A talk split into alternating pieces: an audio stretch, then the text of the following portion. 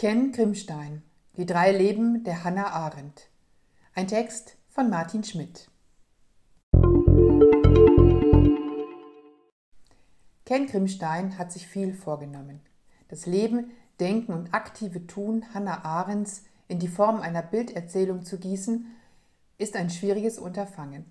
Muss eine Bilderzählung, um sich zu legitimieren, eigentlich mehr sein als eine klassische schriftliche Biografie?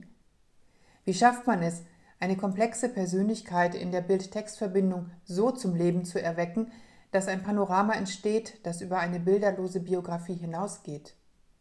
Diese Frage ist vielleicht schon falsch gestellt und provoziert die näherliegende Antwort, die grafische Erzählung muss vor allem anders sein.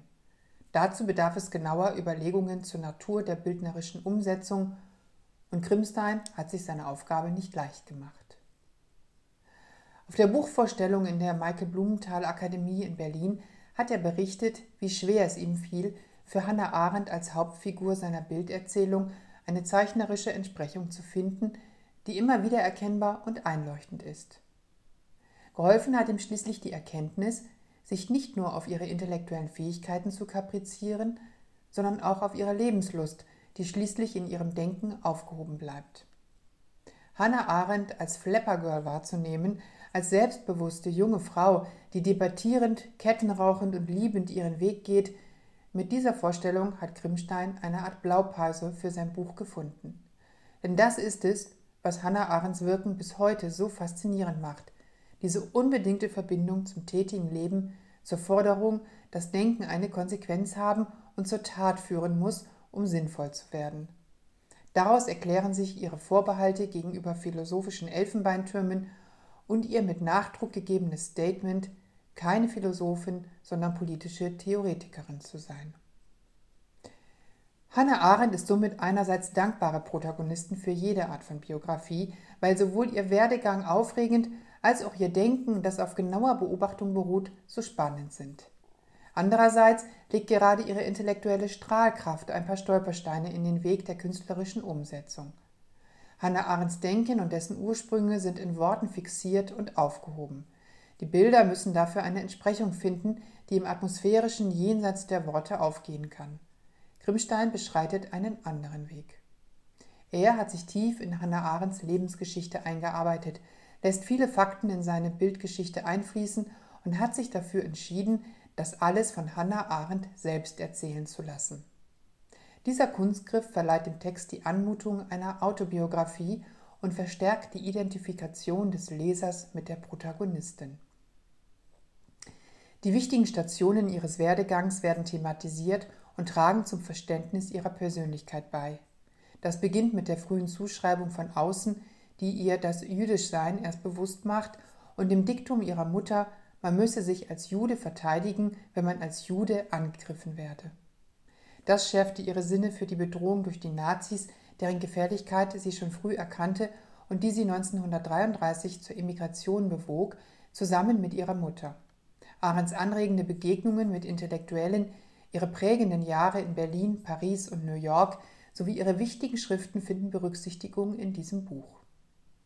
Grimstein begleitet all diese Stationen mit bewusst einfach gehaltenen, unspektakulären Zeichnungen. Gelegentlich erlaubt er sich ganzseitige Illustrationen, die die Bedeutung eines Ortes, einer Begegnung oder einer Erkenntnis hervorheben. Das sind die bildkünstlerisch stärksten Stellen in seiner Erzählung. So schreibt Grimstein die unfassbare Tatsache des Holocaust der von nachdenklicher Trauer umflorten Hannah Arendt als Erkenntnis eines Zivilisationsbruchs ins Gesicht, der unmittelbar ihre analytische Urteilskraft beschäftigt. Ergebnis ihrer Überlegungen war das 1951 erschienene Buch über die Ursprünge totalitärer Herrschaft, das sie zu Recht weltweit bekannt machte.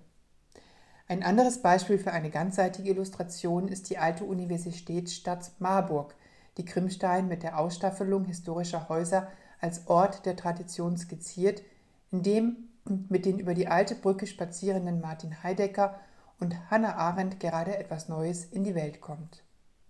Ihre frühe und große Liebe Heidegger, der gleichzeitig ihr philosophischer Lehrmeister war, blieb in ambivalenter Weise bedeutsam für ihr ganzes Leben.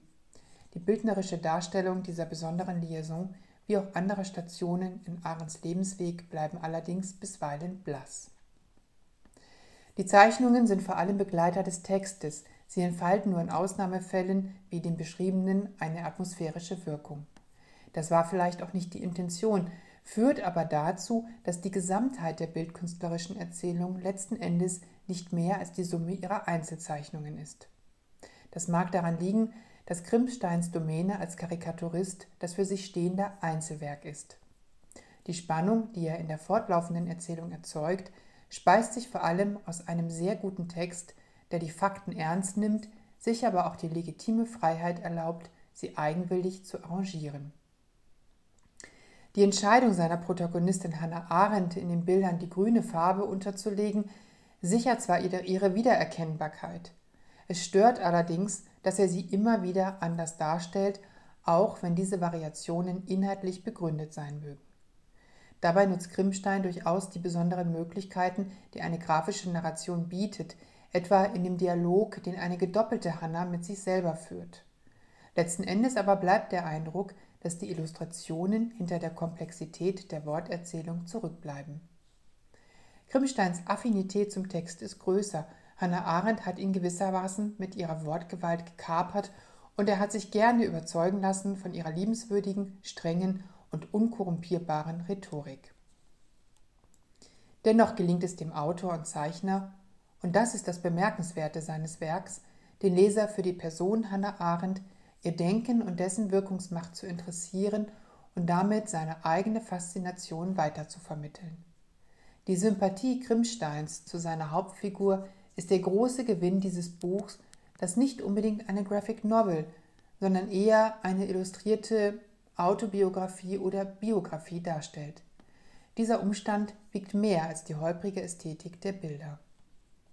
Wir dürfen also gespannt sein, wie Ken Krimstein weitermacht. In Berlin hat er schon verraten, dass er der biografischen Bilderzählung treu bleiben wird. Sie bietet grundsätzlich viele Möglichkeiten, alle denkbaren Themen aus allen vorstellbaren Elfenbeintürmen zu befreien. Ken Grimstein, Die drei Leben der Hannah Arendt, DTV Verlagsgesellschaft, Frankfurt 2019.